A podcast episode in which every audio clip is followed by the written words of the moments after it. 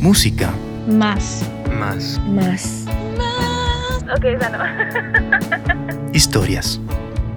Aquí empieza el campamento imaginario, donde las historias corren libres por el pasto, como adorables criaturas del bosque, que acercándose curiosas, nos ofrecen a cambio de una caricia un relato para descubrir lo que ocultan las canciones. Hoy, karaoke. Es casi como cantar, casi. La timidez es algo bastante común, aunque no siempre nos referimos a ella de esa manera, sino que le decimos pena, oso o vergüenza.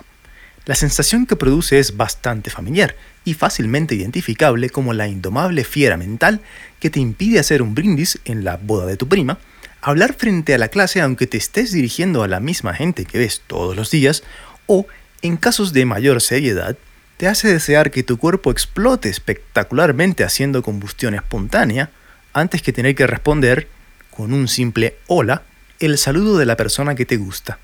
Sin importar si estás en el grado más bajo de timidez, conocido también como sinvergüenza, te intimidan un par de cosas específicas nada más, o eres un kamikaze de la interacción humana, hay una solución que gradualmente amansa a la fiera. Y no, no es el licor esta vez es el karaoke. Cantar, pero sin saber hacerlo.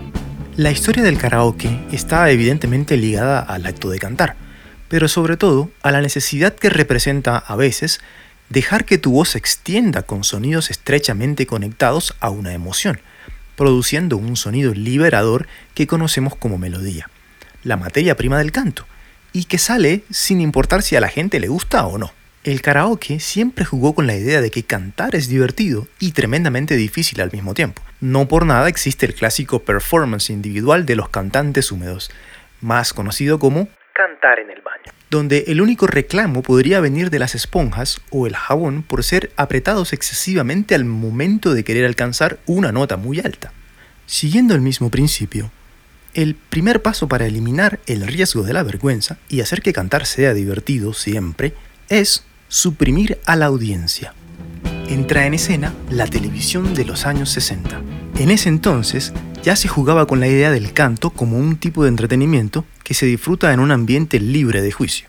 La primera forma popularmente conocida fue el programa Sing Along with Mitch en los Estados Unidos, el cual presentaba a los televidentes un show compuesto de un set amplio y con poca decoración en el que un coro cantaba canciones populares mientras en la parte baja de la pantalla aparecía la letra, tal como en el karaoke, con la diferencia de que el espectador era invitado a cantar desde casa acompañando a Mitch, el anfitrión del programa, en vez de reemplazarlo. De vuelta en América Latina. Acá, y seguramente en todos lados, la gente se las ingeniaba para hacer sus propias versiones de lo que después fue conocido como karaoke. Cuenta mi madre que mientras Mitch invitaba a la gente en los Estados Unidos a cantar con él, los tíos de ella, abajo en el Caribe colombiano, invitaban a sus esposas y amigos a cantar en el Club de Caballeros. El nombre no significaba exclusividad masculina, pero sonaba importante, entonces lo dejaron. La actividad principal del club era rentar un espacio durante una noche, contratar una orquesta popular y pedirle a los músicos que tocaran una selección de canciones en versión instrumental. Así entonces, las damas y los caballeros podían cantar sobre la pista y divertirse poniendo a prueba sus habilidades para la melodía en un espacio seguro y familiar. Una máquina para cantar sin prejuicios. Con el espíritu inventivo que combina tradición ancestral y ganas de mecanizar todo, común en lugares como Japón, empieza la carrera por crear la primera máquina de karaoke. Como pasa con cualquier invento, usualmente hay varias personas tratando de lograr el mismo objetivo pero siempre hay alguien que se queda con el puesto honorífico en el podio de la historia. En este caso fue Daisuke Inoue, un empresario japonés conocido como el inventor de la máquina de karaoke. Daisuke, siendo percusionista en su juventud, vio una oportunidad para mejorar sus ingresos cuando, después de tocar en un café, algunos clientes le pidieron grabaciones de su interpretación para luego cantar sobre la música. Así se puso manos a la obra y creó una máquina que reproducía pistas de canciones a cambio de una moneda, dando paso al origen del karaoke como forma de negocio. Aunque nuestro amigo japonés figura como el inventor, Tuvo suerte que no lo borraron de los libros, pues nunca patentó la máquina. Eso lo hizo un filipino llamado Roberto del Rosario, quien desarrolló su propio sistema de karaoke y obtuvo la patente mundial en 1975. Si te quedaste pensando en el nombre del tipo, es normal que te incomode la incertidumbre. En Filipinas, a pesar de estar bastante lejos de Hispanoamérica, la gente tiene nombres españoles.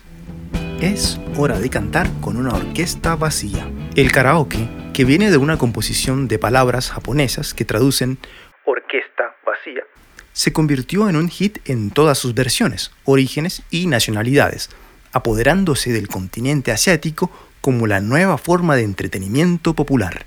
En este punto de la historia, las máquinas reproducían el audio a través de cassettes y la letra de las canciones venía en un libro impreso. Con este formato que hoy parece demasiado simple, proliferaron en bares y restaurantes, donde uno esperaría que estén, pero también las instalaban en habitaciones de hotel, lo cual puede parecer extraño para los viajeros millennials, quienes ven estos lugares como un espacio que provee comodidad apenas para dormir y guardar las maletas. Pero para la generación anterior era toda una experiencia. Así que quedarse una noche encerrados en la habitación cantando karaoke en vez de salir a explorar era una opción perfectamente válida. Ahora todo tiene que estar en una pantalla. Pasó una década y mientras marchamos con paso firme hacia la salida de los 70, llegan los discos láser, conocidos también como CDs con esteroides, que precedieron a los verdaderos CDs, DVDs y Blu-rays. Con esta nueva tecnología, aceptada popularmente en Japón y el sureste de Asia, el karaoke adquiere la forma que hoy todos conocemos, completando así la imagen mental que nos llega cuando pensamos en esa palabra, es decir, versiones inferiores de nuestras canciones favoritas con sonido de juguete viejo, un fondo de playa o cualquier otra imagen estereotípica detrás de la letra que va pasando imprecisamente con el ritmo de la música.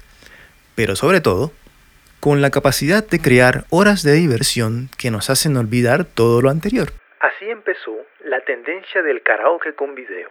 La calidad fue mejorando se estandarizó la máquina y entró a los hogares como un artículo común, aunque en las Américas ese no fue el caso.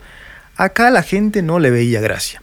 Preferían usar el sistema de sonido de la máquina para amplificar el televisor de la casa, en vez de usarlo para cantar. Y así se abrió el camino a una nueva tendencia, el home theater, teatro en casa. Un pasatiempo mortal. En 2007, en un bar de Filipinas, un hombre de 29 años, sintiéndose todo un Frank Sinatra, cantaba sin reparo de su desentonación el clásico My Way. El guardia le pide que deje de hacerlo, pero el cantante no estaba en disposición de obedecer. En cambio, se toma a pecho el mensaje de la canción y sigue haciéndolo a su manera. Entonces el guardia, que debía tener el mismo grado de tolerancia que tienen los vaqueros de una cantina en una película del viejo oeste, saca su pistola y le dispara, terminando así con la vida del pobre tipo cuyo máximo pecado fue cantar desentonado. El canto despreocupado se puso de moda. Finalmente, la tendencia tomó impulso en América, entró a los bares y a los hogares. Pero esta vez no fue un fracaso, porque no llegó como un sistema de entretenimiento, sino como videojuegos, que ponían a cantar a la familia usando la consola que ya tenían los chicos en casa. Así se creó un nuevo interés y marcas como Nintendo, PlayStation y Xbox se subieron a la ola. Ahora tenemos juegos como Guitar Hero y Rock Band que se paran sobre la misma idea de jugar con la música tomando el rol de un artista sin tener que serlo en la vida real. Esa era la manera correcta de entenderlo. El karaoke es un juego, no hay que tomárselo muy en serio. De hecho, equivocarse es usualmente más divertido, sobre todo para tus amigos si eres tú quien está cantando. Karaoke medicinal. Con el Internet y la miniaturización de la tecnología, el karaoke terminó de conquistar el mundo. Apareció en las computadoras, en los celulares y hasta en los taxis de algunas partes del mundo como Corea del Sur y Londres. Se creó un campeonato mundial y se instaló en la cultura global. Pero quizá lo más importante es que nos recuerda que cantar es necesario y saber hacerlo no es un requisito.